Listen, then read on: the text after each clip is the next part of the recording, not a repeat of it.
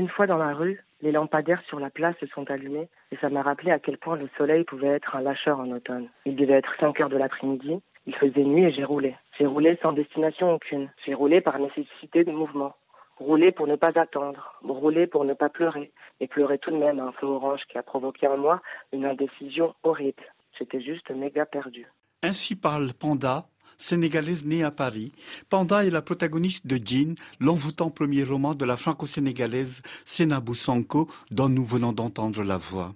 Double de l'auteur, Panda, il faut l'imaginer coiffé de ses dreadlocks, slalomant sur son skateboard à travers les rues de Paris méga perdu dans sa tête, Panda slalom pour se retrouver, peut-être aussi pour se libérer des dictates du djinn qui l'habite. Djinn fait certes penser à mille et une nuits, mais ici dans le roman, il agit comme une voix intérieure qui guide l'adolescente. C'est Sonko. Je ne sais pas très bien ce que c'est qu'un djinn. Djinn, c'est un motif qui me sert à développer plusieurs arcs narratifs.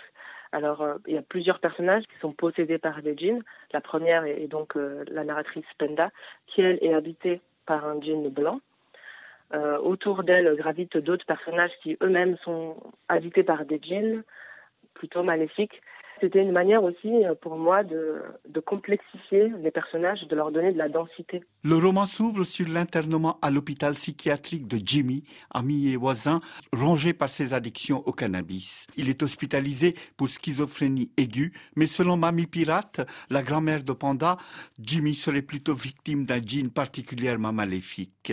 Guérisseuse traditionnelle, elle veut le désenvoûter à l'aide de l'iboga, une racine médicinale africaine interdite en France. Panda est missionné pour aller chercher la plante dans la forêt de Fontainebleau, où sa mamie se souvient d'en avoir autrefois semé les graines. Il faut sauver le soldat Jimmy, tel est l'enjeu de Jean.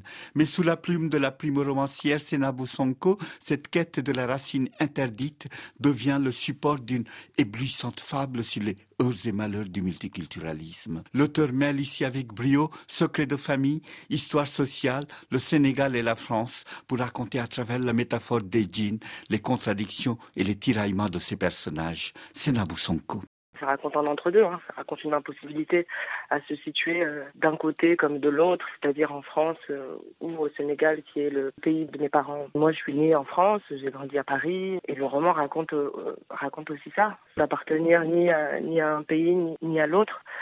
Alors, bah, où Enfin, c'est un peu la question que se pose le roman. L'idée, c'est de concilier tes identités multiples et d'en faire une force plus qu'un tiraillement. On aura compris, Jean est un récit initiatique, évoluant entre rage et désespoir vers l'acceptation de soi.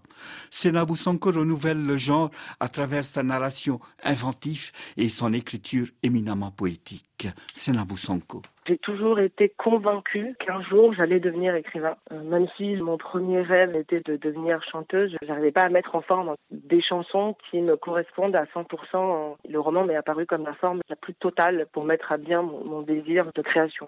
Jean impressionne par son sens du rythme, la musicalité de ses phrasés, aux mots martelés comme dans un morceau de rap.